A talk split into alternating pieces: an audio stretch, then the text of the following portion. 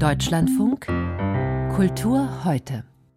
Vom russischen Angriffskrieg auf die Ukraine hat sich der Dirigent Theodor Korenzis, und damit kommen wir zum nächsten Thema, der einen griechischen und russischen Pass besitzt, nie klar distanziert. Die ukrainische Dirigentin Oksana Linev wollte deshalb nicht mit ihm im Rahmen der Wiener Festwochen im Juni auftreten. Auf Drängen der Dirigentin ist Korenzis ausgeladen worden.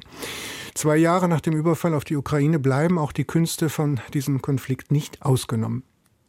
Der 1977 im ukrainischen Lemberg geborene Regisseur, Chefdramaturg des Kiewer Leftbank Theater, ähm, Pavlo Arie, ist seit Frühjahr 2022 in Deutschland und mit ihm habe ich über Kunst im Exil gesprochen.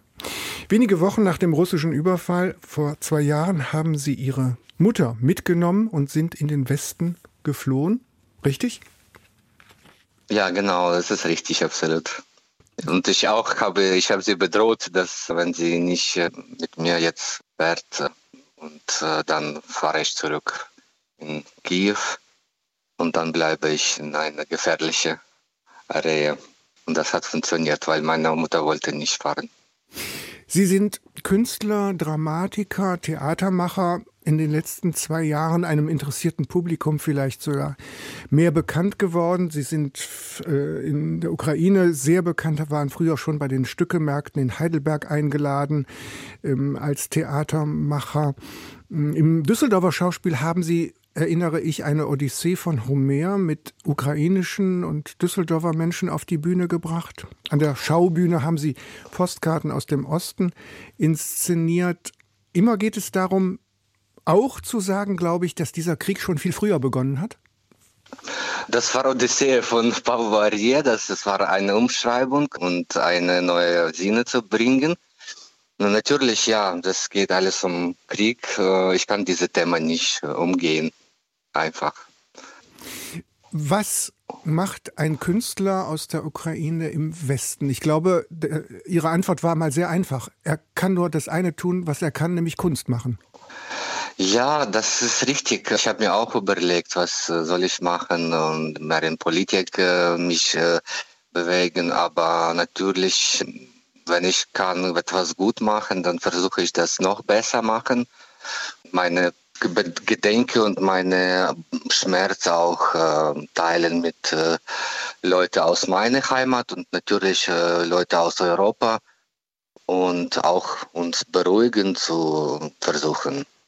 Fühlen Sie sich im Exil? Ja, ich bin im Exil in vielen Sinne. Erst, äh, ich bin nicht so ganz einverstanden mit das, was äh, unsere Macht macht jetzt und äh, diese Dinge. Und natürlich, ich habe zwei Jahre einfach nichts gesagt, aber jetzt habe ich keine Kraft und ich, ich sage alles, was ich denke und das ist schon eine gefährliche Situation. Und natürlich, ja, ich kann nicht mehr in meinem Zuhause leben. Ich habe meine Arbeit in Kiew verloren. Äh, ich muss jetzt äh, um meine Eltern kümmern. Die sind sehr alt und krank.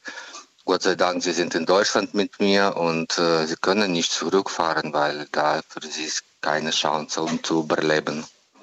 Das heißt, für Sie und Ihre Angehörigen hat der Krieg einen neuen, anderen Lebensweg eröffnet.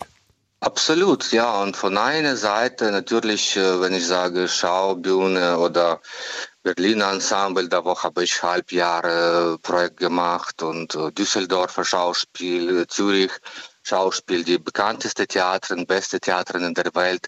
Und früher könnte ich nur vorbeigehen und äh, ja, träumen. Jetzt bin ich überall da mh, veröffentlicht als Autor und das ist traumhaft, ja.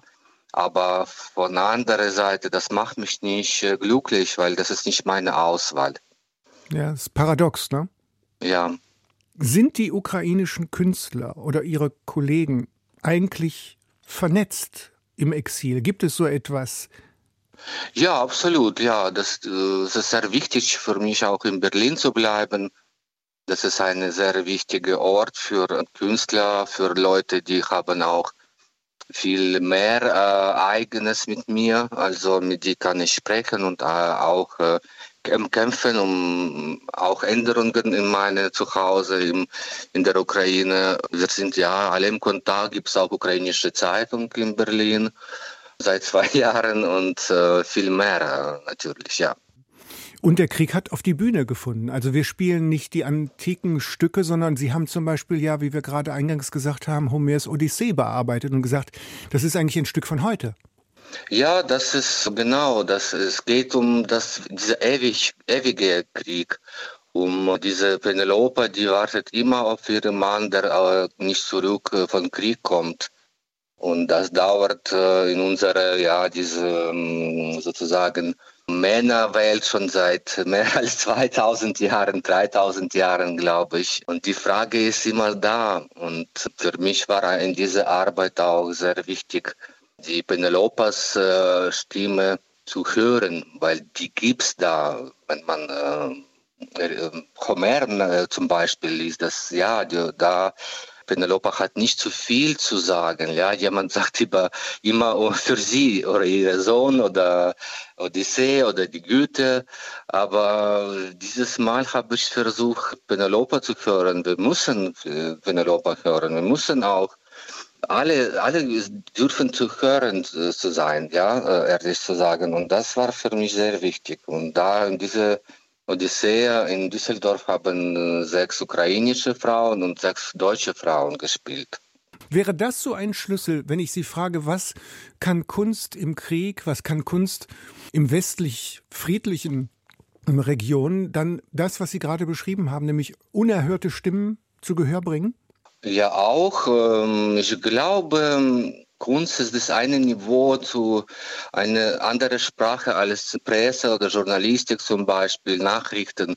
Ehrlich zu sagen, es ist normal auch. Leute werden krank, äh, werden äh, zu müde von und auch krank, glaube ich, von der, diese heftigen Nachrichten. Und man kann nie, nicht immer so stark und sehr äh, schnell reagieren wenn das immer Tag zu Tag kommen, diese heftige neue Nachrichten und Kunst, das ist eine andere Art.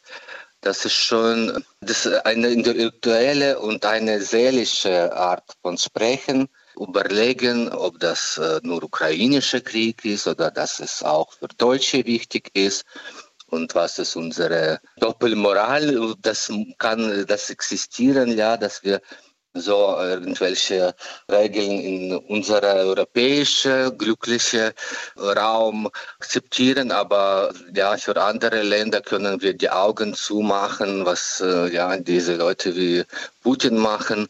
Und äh, natürlich, wenn wir so machen, das verlieren wir alles, unsere Freiheit und unsere Zukunft. Alle, wir alle. Und niemand wollte diesen Krieg, ja. Äh, deswegen, äh, aber wir sind alle da und wir sind alle mit diesem Krieg jetzt verbunden. Und das ist äh, wichtig. Äh, und das kann man nicht in Nach Nachrichten sagen. Und das kann man nicht von der äh, Podium im äh, Bundestag, äh, das kann man sagen, aber das funktioniert nicht so gut. Ja?